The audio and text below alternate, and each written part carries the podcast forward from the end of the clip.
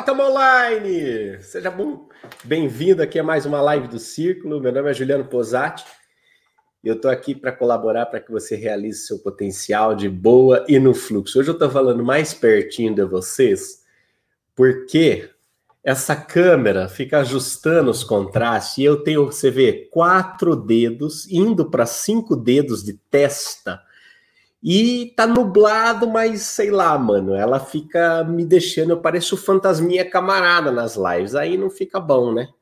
Mas o dia aqui tá nublado, tá gostoso, tá uma sexta-feira assim que pede pipoca e guaraná no sofá, dá uma olhada ali, ó. Olha a cara do dia aqui, ó. Não sei como é que tá aí na sua cidade. Deixa eu fazer aqui. Não dá para você ver nada, né? Porque é por causa da luz.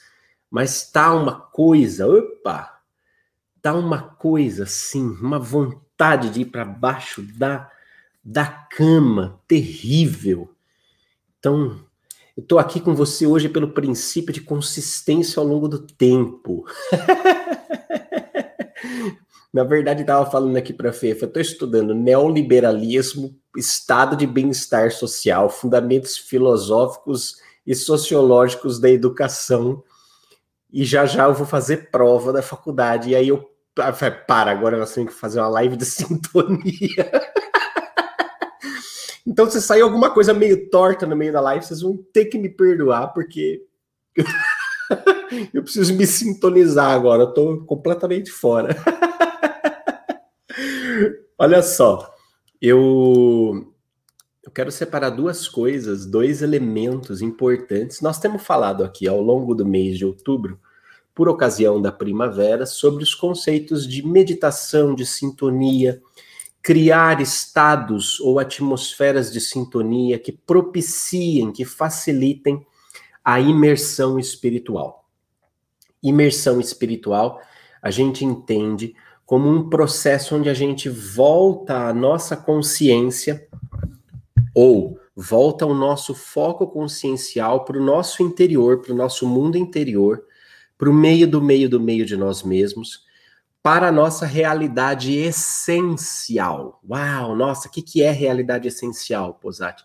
É justamente o princípio gerador, não é? A nossa, o nosso epicentro existencial. É aquilo que nós de fato somos e que está para além daquilo que nós estamos. Então a imersão espiritual ela propicia o quê? Um contato com a sua natureza essencial mais interior. E ao propiciar esse contato com a sua natureza essencial mais interior, ela vai ajudar você, esse processo vai ajudando você a reorientar e a harmonizar as diversas dimensões da sua vida é? Nós nos sentimos às vezes fragmentados, nos sentimos perdidos, nos sentimos sem respostas, e a despeito de, ah, tá fazendo terapia, tá fazendo processo terapêutico, tá fazendo ah, um monte de coisa, mas não tá resolvendo, ou ainda ainda dói, ainda tem uma certa insatisfação. E aí a gente entende e tem percebido pela nossa experiência, eu pelo menos tenho experiência vivo essa experiência há mais de 20 anos, que esses momentos de imersão espiritual nos auxiliam nesse contato com a nossa essência e na reorganização da nossa vida. Eu trouxe aqui, eu quero trabalhar dois conceitos na live de hoje, que são conceitos bem interessantes, vocês vão, vão notar, e eu vou fazer isso a partir de uma frase, de um pensamento do Platão também conhecido como Pluto na Disney. Já que é para falar de neoliberalismo, né? Deixa, antes de eu compartilhar os dois conceitos que eu quero trabalhar e que eu considero que são essenciais para a gente compreender como conduzir, como facilitar, como criar essa estrutura do, do, dos momentos de meditação, de sintonia, desses momentos de imersão espiritual, esses dois conceitos são dor e autocura, tá? Vamos falar sobre essas duas coisas, a dor, conceito de dor e, a conce e o conceito de autocura, tá? Conceito de autocura. E vou falar para vocês pararem agora de falar de neoliberalismo no chat, porque senão enche, enche o meu o meu plano mental de Karl Marx, de Max Weber, de Adam Smith, de John Locke. Agora eu preciso falar de meditação estoniana. Para, muda de assunto, para de colocar isso no chat. Aliás, fica aqui um parêntese, né? Tudo, tudo o que você coloca no chat geram ondas mentais que chegam até o meu plano mental. Não é bacana isso? É legal. É exatamente assim que acontece.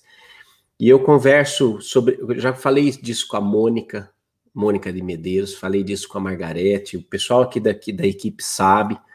É impressionante. Quando a gente se propõe a fazer trabalhos de comunicação, como esses que a gente faz, que é para discutir coisas espirituais, coisas existenciais e tudo mais, o plano mental da gente se, se abre e se expande e é claro, é uma interação absolutamente útil e natural no processo da live.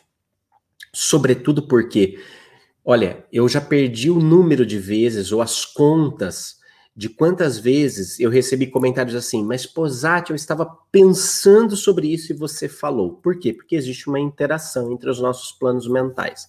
De maneira que a sua falta de foco é a minha falta de foco e a minha e o meu foco precisa ser o seu foco porque senão a gente se colide nesse plano mental e ao invés da coisa se avançar e se desenrolar bem, se afeta. Aí numa sexta-feira, nublada, cheia de vontade de comer pipoca, isso fica ainda pior.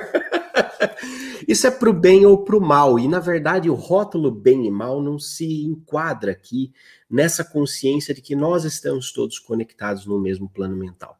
É como se as nossas mentes é, é, estivessem todas dentro da mesma piscina. Imagina você, eu, todo mundo está dentro da mesma piscina. Então tem um, a, a água ali da piscina está nos conectando, né? De maneira que a diarreia de um é a diarreia de todos, filho. Entendeu? então, por favor, coloque o foco aqui nos dois conceitos de sintonia que eu vou passar hoje. Ó, primeiro conceito de dor, segundo conceito de autocura. Nós vamos falar sobre esses dois conceitos a partir desse pensamento aqui do Platão, ó. Olha que bonetanho. É, veja só que legal que ele está falando aqui, ó. O amor é uma força, uma energia que se manifesta na alma como um sentimento de lembrança de algo que a alma já teve, mas perdeu. Bacana, né? Vamos ler de novo, ó. O amor é uma força, uma energia que se manifesta na alma como um sentimento de lembrança de algo que a alma já teve, mas perdeu. Veja, esse pensamento do Platão, para entender esse pensamento do Platão, a gente precisa voltar e entender a ideia de uno, de unidade, ok? E isso fica bem fácil lá com a escola de Pitágoras e tudo mais. O uno, a, que, a única coisa que existe é o uno, o todo, o uno, o um, né? É o topo lá da pirâmide. Você pensa numa pirâmide, o topo na escola pitagórica é o um. Esse topo, esse um, a única coisa que existe, o todo, Deus, ele se projeta, ele projeta a sua vontade, o seu ser essencial, a sua vontade essencial, no seu ser existente, imanente, manifesta isso com dualidade. Aí vem um, dois, dualidade. Então toda realidade manifesta, ela sempre vai ter dualidade, porque ela é essa projeção das, da natureza divina. Essa dualidade estabelece razão, que é o 3. Um, o 3 é A está para B como B está para C. O 3 é um pedaço do 1 que vem morar no meio do 2. Um pedacinho do 1 que desce para morar no meio do 2 forma o 3. Razão. A razão humana é a expressão da centelha do um, da centelha divina, que se manifesta no meio da polaridade. Essa razão ordena os elementos materiais que nos cercam, quatro. E também ordena a dimensão ou espaço tetradimensional, três dimensões de espaço para uma dimensão de tempo, quatro. Veja, uno, que gera dois, dualidade, dualidade três, recebe a centelha e gera a razão, essa razão domina ou exerce influência sobre os elementos e sobre o espaço tetradimensional. Interessante isso, né? E daí, na base dessa pirâmide, você tem os cinco. Ou seja, você tem novamente aquela centelha do Uno sobre os quatro elementos, sobre a matéria. Daí, por exemplo, o pentagrama, aquela estrela de cinco pontas, não é? E o seu símbolo da ascensão humana e também da subversão dos valores, não é? Quando você inverte o pentagrama, ele gera lá uma aquele o bode. Então, numa, numa mitologia antiga, quer dizer, a subversão dessa, desse princípio espiritual, quando ele está subvertido, a matéria, a materialidade domina e a bestialidade do homem se manifesta. Mas quando o homem é regido e rege os seus elementos pelo princípio espiritual, ascensional, ela vira. Então, os quatro elementos, a matéria fica sujeita ao espírito. Quando Platão está falando que o amor é uma força, uma energia, ele compreende aquela coisa da expansão e da retração do universo, como que todos os elementos que estão aqui no um vão, vamos dizer assim, Deus expira cria tudo que há, e aí existe essa pseudo-fragmentação. Quando ele expira, ou seja, há um movimento de contração e as coisas voltam para Deus, pensa num pulmão. Ele cria, blá, Big Bang, esparrama todos os elementos do universo. Daí essas coisas tendem a voltar para ele, numa jornada ascensional, do espírito à matéria do espírito à matéria.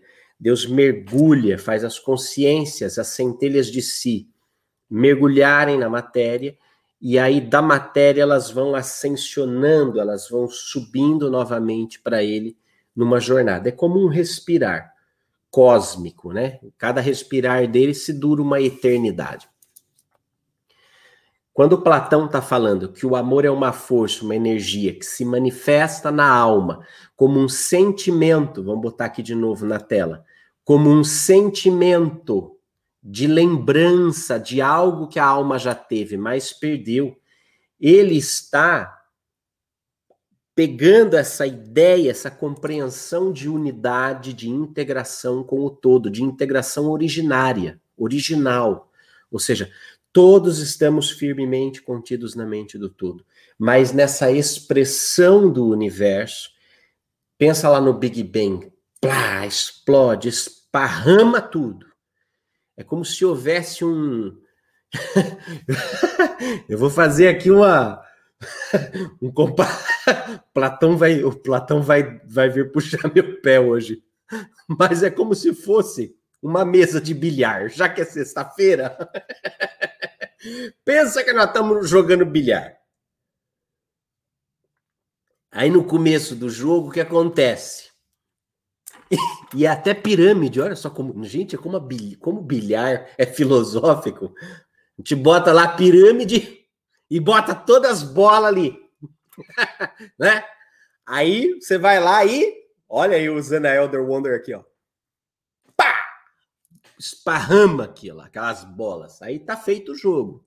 Começa a interação e tal, tal, tal, pá. Qual que é a tendência? A hora que acaba o jogo, essas bolas retornam à unidade inicial. Entendeu?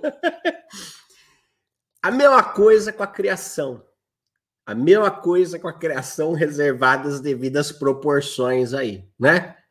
O todo, Deus, estava lá no seu ócio criativo, tomando um chope, pegou o seu bastão numa sexta-feira e tum, esparrama a vida pela matéria, né? Chama as coisas à existência, tudo se esparrama. Só que cada bolinha dessa espalhada na, na, na mesa de bilhar cósmico, ela tem uma saudade dentro dela. Que saudade é essa? De estar tá lá toda juntinha dentro do triângulo. Elas querem voltar ali, porque elas estavam lá, as bolinhas tudo juntinha. O 8 com o 9, né? O 3 paquerando o 7, aquela coisa ali, todas as bolinhas dentro daquela pirâmide. Elas querem voltar ali.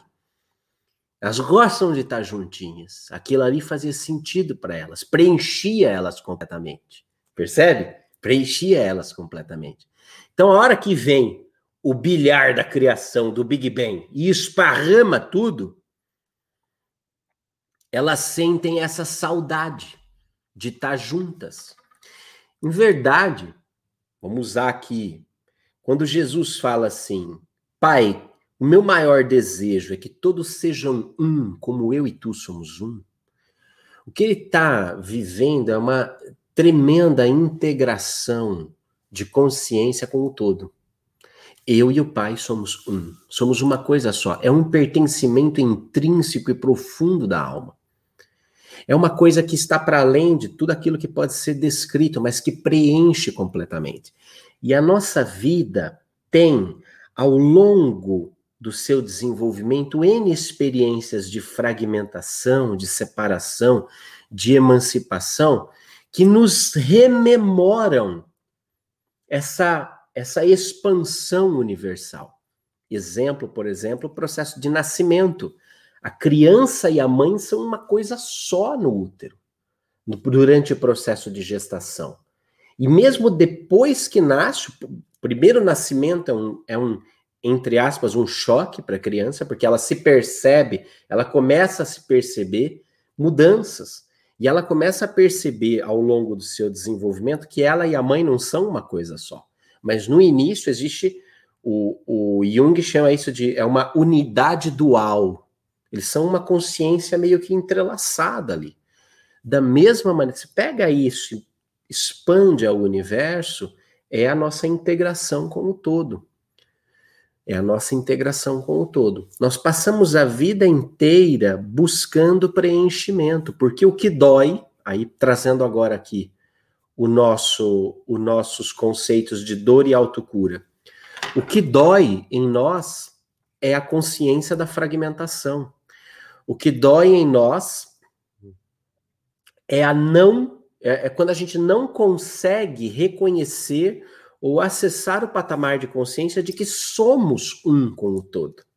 Aliás, é bonitinho isso, porque se você pega lá a tétrada pitagórica, um mais dois são três, mais três são seis, mais quatro são dez.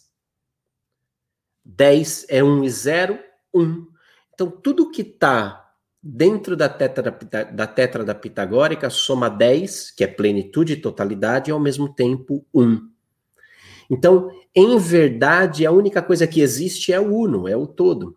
Mas no patamar de consciência que nós estamos, nós não alcançamos essa compreensão de unidade. E aí nos sentimos fragmentados, isolados, sentimos, nos, nos debatemos aqui entre nós, nesse planetinha azul, meio cinza hoje, nós nos debatemos entre nós, porque a ilusão espaço-temporal, vamos dizer, nós somos essa centelha divina misturados aqui nessa matéria, nesse contexto, nesse plano existencial do espaço-tempo. Então nos desorientamos, nos confundimos, nos sentimos fragmentados. A sensação de fragmentação é essa saudade que o Platão fala. Vamos voltar aqui, ó. Quando Platão está falando aqui, ó, um sentimento de lembrança de algo que já teve, mas perdeu, ele fala desse estado consciencial que nós temos hoje, onde nós não nos nós não percebemos a profunda conexão que nós temos com o todo, não percebemos que o habitamos e que ele nos habita. Como eu falei hoje de manhã na meditação do Instagram, eu moro dentro do Deus que mora dentro de mim. Nós perdemos a significância, a profundidade dessa afirmação na nossa existência E aí nos sentimos abandonados, fragmentados, é, perdidos, etc e tal. E, consequentemente, o que, que acontece? Sentimos essa dor, essa coisa que não tem nome, esse essa dor de, de não saber, de não ter consciência, né? Eu não sei que não sei, mas sei que dói. Sei que não faz sentido. Eu sofro porque eu não vejo sentido. E quando eu não vejo sentido, eu considero o universo injusto, eu perco a serenidade, eu fico estressado, eu fico ansioso, ou eu fico triste, uma tristeza contínua que não dá lugar, que não sai e tal, tal, tal. Você percebe? Tudo porque eu não sei, tudo porque eu não expresso essa consciência de unidade, eu não acesso isso. Eu não acesso isso. E quando eu não acesso isso, dói. Dói. Quando a gente fala do processo de autocura, o processo de autocura, ele passa necessariamente por essa compreensão, por essa expressão, por essa consciência de que nós somos um com o Pai de todas as coisas. Ele passa por essa consciência de que eu moro dentro do Deus que mora dentro de mim. Se eu estou dentro dele e ele está dentro de mim, não é uma outra pessoa que vai me curar. Eu não tenho que olhar para cima e pedir a cura, ou seja, a superação da dor. Nesse contexto que eu estou comentando, a, dura, a, a dor é a superação, a cura é a superação da dor. A cura é a superação da dor. E o que é a superação da dor? A superação da ilusão da fragmentação. É uma experiência de amor. É uma experiência de pertencimento. É uma experiência de diluição, uma experiência como que oceânica da gota que se descobre parte do mar da gota que se descobre parte do oceano, ela é gota e oceano ao mesmo tempo. Percebe? Assim como no ciclo da água existe essa fragmentação, vamos dizer assim, essa evaporação da água, as partículas vão se, se, se separando, se expandindo, viram vapor, se condensam no céu e chovem novamente sobre o oceano. Pensa nesse ciclo como, como, uma, uma proporção do ciclo da criação, desses ciclos eternos do todo. Nós estamos no todo, nós somos o todo, somos parte do, do todo. Em essência, somos todos espírito, em essência, somos todos água. E aí vem o ciclo, o ciclo que evapora, que faz essas partículas irem se expandindo. E aí isso vai, faz o seu ciclo, sobe, se eleva, se condensa novamente. E aí vai se unindo novamente, aí retorna ao oceano, mas nunca deixou de ser água. Nunca deixou de ser água. Mudam os estados, mas não a essência. Tá sólida, tá líquida, tá gasosa, mas é água. Muda o estado, mas não muda a essência. Nós, em essência, somos espírito e somos um com o todo. Mas o nosso estado se altera ao longo da nossa jornada para cumprir esses ciclos evolutivos. Então, nós estamos num estado hoje onde a nossa percepção de consciência é fragmentada. E isso gera sentimentos estranhos de dor, de sofrimento, enquanto a gente não compreende. Enquanto a gente não acessa a consciência, quando a gente acessa essa consciência, a gente vê a naturalidade do ciclo. A gente vê a naturalidade dos desafios da vida, das situações que a gente passa, etc e tal. A gente começa a perceber que essa dor é uma ilusão momentânea que simplesmente dá expressão à transitoriedade da nossa vida, dá expressão à transitoriedade dos nossos estados. Porque enquanto ser essenciais, nós nos movemos por estados na vida. E todo movimento causa uma certa bagunça, um aparente caos, um aparente caos. Mas quando nós temos a consciência de que somos um com o todo, essa noção, esse saber nos liberta para manifestar a ordem sobre as coisas. exemplo clássico, ó, exemplo clássico, instalação de novo paradigma. Dá uma olhada na zona que tá isso aqui. É prateleira, é bagunça e não sei mais o que. Eu falei, meu Deus, como é que eu vou conseguir trabalhar nesse caos? Pensei comigo, né? Porque escritório pequeno tem dessas coisas tá dois anos já lavando louça no banheiro. E aí fica aquela coisa estranha, porque você está lavando aquele copo e venda privada, lavando aquele copo e venda privada. É uma coisa que não faz muito sentido, né? Aí, às vezes, aí vai fazer uma reunião mediúnica, por exemplo, são 10 pessoas mijando e cagando daquele banheiro. É aquela rotação cíclica, menos digna, né? E você precisando lavar o prato desgrama. Aí tá bom, beleza, chegou o limite do paradigma, vamos pôr uma, uma copa aqui atrás, vamos botar uma copinha aqui, com pia para lavar louça, tal, fazer artes herméticas e transmutação. Só que tava cheio de prateleira, cheio de. Enfim, caos. Caos, ó. Zona. Zona. Vai, vai começar curso semana que vem. Cheio de tranqueira aqui. Caos. Caos. Esse caos, essa aparente desordem que nós observamos nos nossos ambientes e também observamos na nossa vida é uma coisa natural da transitoriedade, é uma coisa natural de transição entre paradigmas, entre patamares de compreensão. É natural. Aqui no caso eu percebi o quê? Tá, não aguento mais lavar a louça olhando para privada, ou eu cago ou eu lavo a louça que eu vou comer, não dá para ficar no mesmo, mesmo ambiente para as duas coisas, não tá dando. Então tá bom, chegamos ao limite do paradigma e chegamos à consciência de uma solução. Bota a cozinha.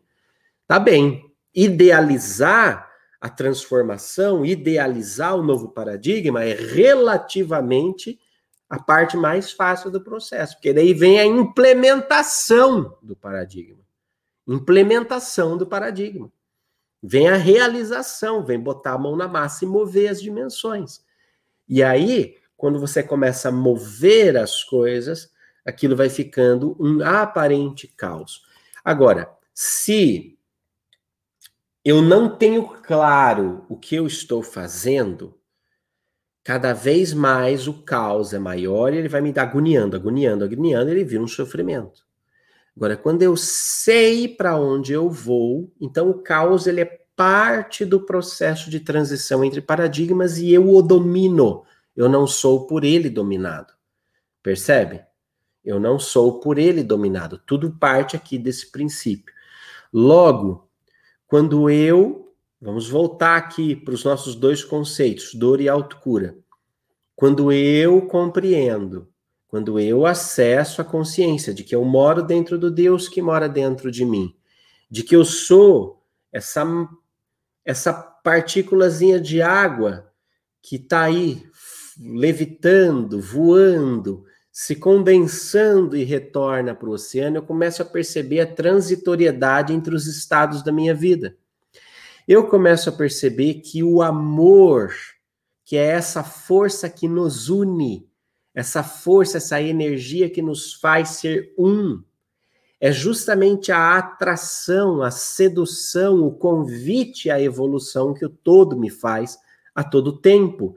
Daí você começa a ver o sentido aqui quando Platão fala. É uma força, uma energia que se manifesta na alma como um sentimento de lembrança, uma saudade de algo que a alma já teve, mas que perdeu.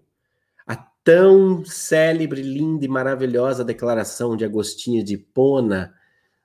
Tenho saudades de estar com meu Deus. Quanto tempo eu perdi, longe eu andava ele em mim vivia, sim, mas longe eu vivia, mas ele em mim estava, né? Longe eu vivia, mas ele em mim estava. Eis que eu procurava fora e estavas dentro de mim. Percebe essa saudade que nos habita, que é uma palavra maravilhosa, um privilégio da língua portuguesa, nós temos uma palavra como saudade. Porque no fundo, todo aquele que está passando por uma experiência de dor, se liga nesse fluxo comigo. Todo aquele que está passando por uma experiência de dor, todo aquele que está passando por uma experiência de sofrimento, todo aquele que está passando por, uma, por esse tipo de no fundo, no fundo, no fundo, no fundo de todo ser humano, o que todo ser humano tem é saudades. Saudades de estar e de se perceber e de se compreender um com o uno, um com o todo. Essa saudade vai sendo superada apenas a partir do momento em que nós vamos alcançando a consciência de que eu, você, de que todos nós, nós moramos no Deus que mora dentro de nós.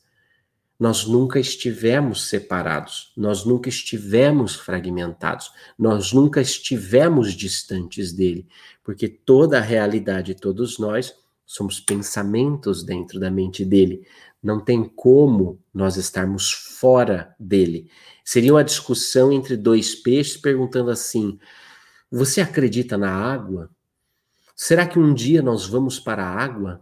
Será que um dia nós poderemos conhecer a água como a água é? E a água está lá ao redor, está dentro, está fora, está em cima, está embaixo. Imagina que discussão filosófica mais estranha entre dois peixes especulando sobre a existência da água, se um dia eles estarão novamente integrados à água, se um dia a água fará parte da vida deles, se a água.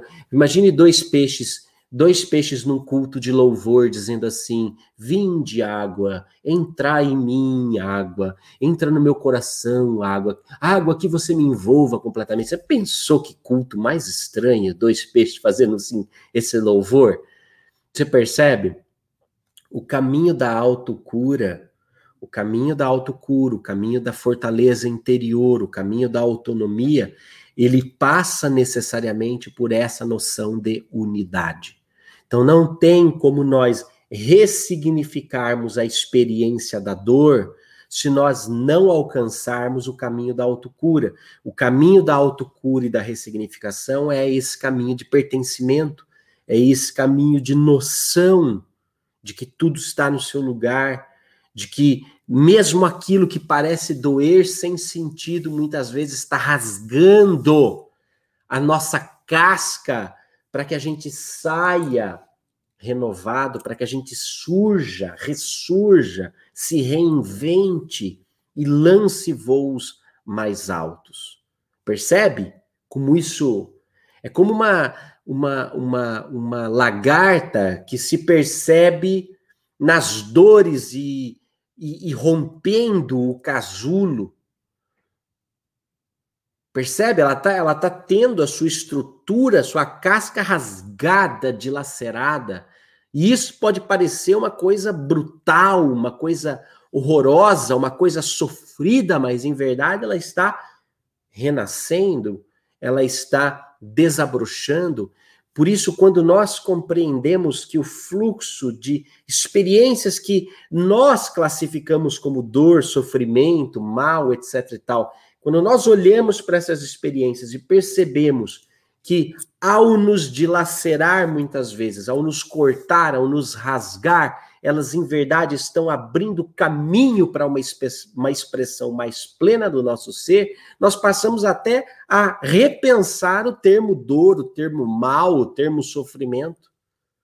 Porque aquilo abre as portas do nosso casulo para voos mais altos. Então, Será que foi um sofrimento? Ontem mesmo a gente estava vendo no YouTube, o Lourenço estava pira por aranha, aí achou lá a mulher que cria uma tarântula dentro de uma casa, um terrário. Bom, eu vou falar para você, né? Tem gosto para tudo. Tem lá a mulher tarântula peluda, aí peluda, pensa num bicho peludo.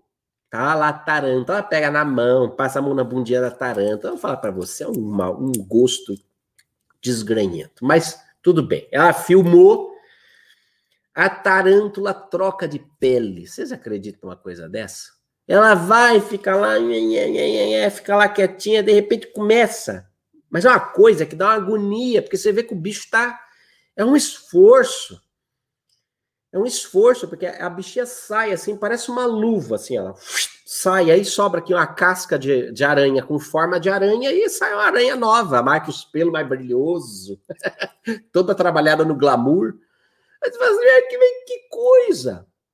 Mas quando você olha o processo dela sair, que ela tá trocando de pele para se renovar, cara, você fala assim, nossa, que sofrimento, coitadinha. Por quê? Imagina a tarântula com síndrome de ser humano. Oh, Deus, por quê? Porque eu tô tendo que arrancar essa própria pele, Deus. Ai, porque você vai sair melhor, criatura. Porque vai sair melhor, porque a renovação é parte inerente do movimento da vida. Percebe? A autocura ela só é possível a partir de um patamar de consciência onde nós somos capazes de dar novo significado às histórias da nossa vida, às experiências da nossa vida. E tudo isso dentro de um processo, por exemplo, de imersão espiritual, dentro das vivências que a gente propõe e que faz, e que tem um monte aqui no círculo, qual que é a ideia? A ideia é auxiliar o trânsito da nossa consciência entre o paradigma do ai, está doendo, para o paradigma do uau, estou renascendo. Uau, a vida está rasgando uma parte da minha casca para que eu tenha caminho livre para expressar com maior autonomia, com maior liberdade aquilo que em essência eu sou. A vida está abrindo esse caminho para mim. Então você percebe, quando a gente fala do momento de, de uma vivência espiritual, a vivência espiritual ela precisa provocar isso. Ela precisa provocar isso. Ela precisa provocar um impulso, um, um ambiente, uma atmosfera oportuna para auxiliar, através de vivências é, simbólicas, através de vivências de dinâmicas espirituais, auxiliar esse trânsito da consciência lá do paradigma da dor, do sofrimento como algo que se impôs, algo injusto, lá, para essa visão de oportunidade de reinvenção, de realização, para muito além daquilo que a aparência dos sentidos parece. E aí, voltando novamente a Platão, a noção de dialética de Platão como essa habilidade de movimento da alma que vai evoluindo, sempre mais, sempre maior. Agora, essa orientação, essa, essa noção do amor como uma energia que se manifesta em nós, como sentimento de saudade, é maravilhoso. Porque isso traz para gente uma consciência de que realmente todas as coisas estão em ordem de evolução. Então, mesmo aquele que pareceu para nós, em algum momento da nossa vida, um agressor, uma pessoa que nos feriu, uma pessoa que nos machucou, que pareceu para nós uma pessoa, um algoz, em verdade, ele também está em ordem de evolução. Ele também está em movimento ele também vai chegar lá. Nossa, e essa noção é extremamente libertadora e traz uma grande serenidade para todos nós. Certo? É isso?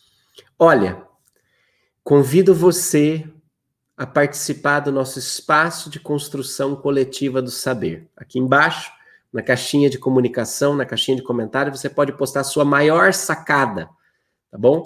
E se você quiser, se fizer sentido para você, use esse hashtag aqui, ó, sacada tem asa.